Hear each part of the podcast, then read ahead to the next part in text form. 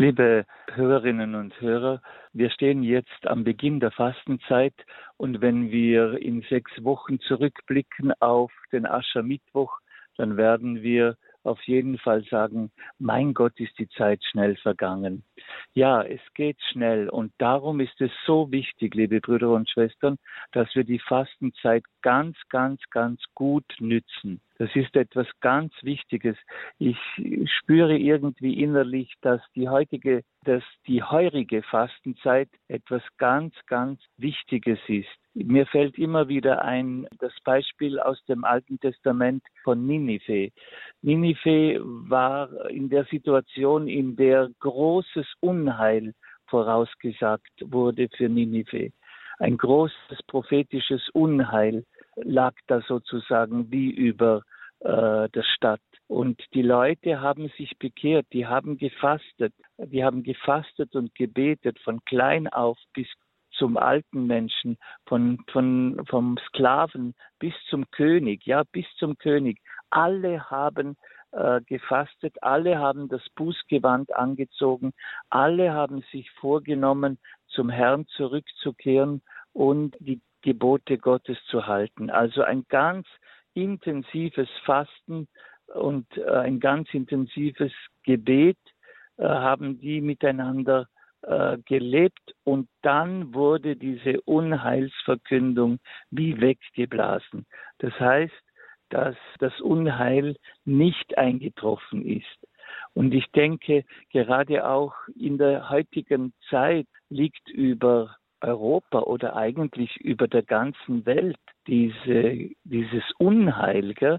das Unheil eines sich ausbreitenden Krieges, vielleicht sogar eines Atomkrieges, das Unheil, das Unglück der äh, furchtbaren Katastrophen und so weiter. Wir können nicht sagen, wir können da nichts dagegen tun, gell? denn wir haben die Fastenzeit und wir haben die spirituellen Dimensionen dieser Fastenzeit. Das Fasten und das Gebet und das kleine Opfer, das wir jeden Tag bringen, das trägt bei zum Frieden in dieser Welt. Ich glaube, wir müssen das ganz wieder neu lernen, dass äh, die spirituellen Kräfte uns helfen, einen Umschwung zu erzielen oder das Unglück abgemildert wird, das Unglück verhindert wird, dass Satan keine Macht mehr hat über die Seelen.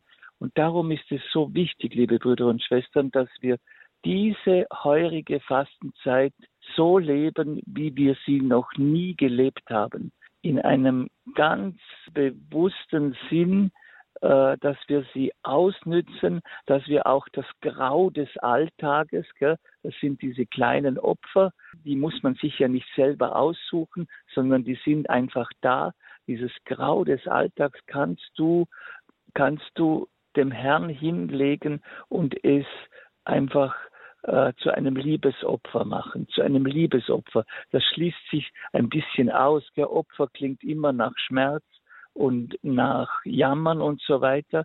Aber nein, wenn ich es mit Liebe und sogar mit Freude tue, dann bringt dieses Opfer, wenn es vereint wird mit dem Opfer Christi, das, das bringt reiche Frucht. Ohne mich könnt ihr nichts tun. Wenn ihr in mir bleibt und in wem ich bleibe, der bringt reiche Frucht. In diesem Sinne möchte ich euch den mittäglichen Segen geben. Der Herr sei mit euch. Und mit deinem Geiste. Auf die Fürbitte der Gottesmutter Maria, des heiligen Josef, segne und behüte, stärke, begleite und beschütze euch alle, der allmächtige Gott, der Vater, der Sohn und der Heilige Geist. Amen. Amen. Gelobt sei Jesus Christus. In Ewigkeit. Amen.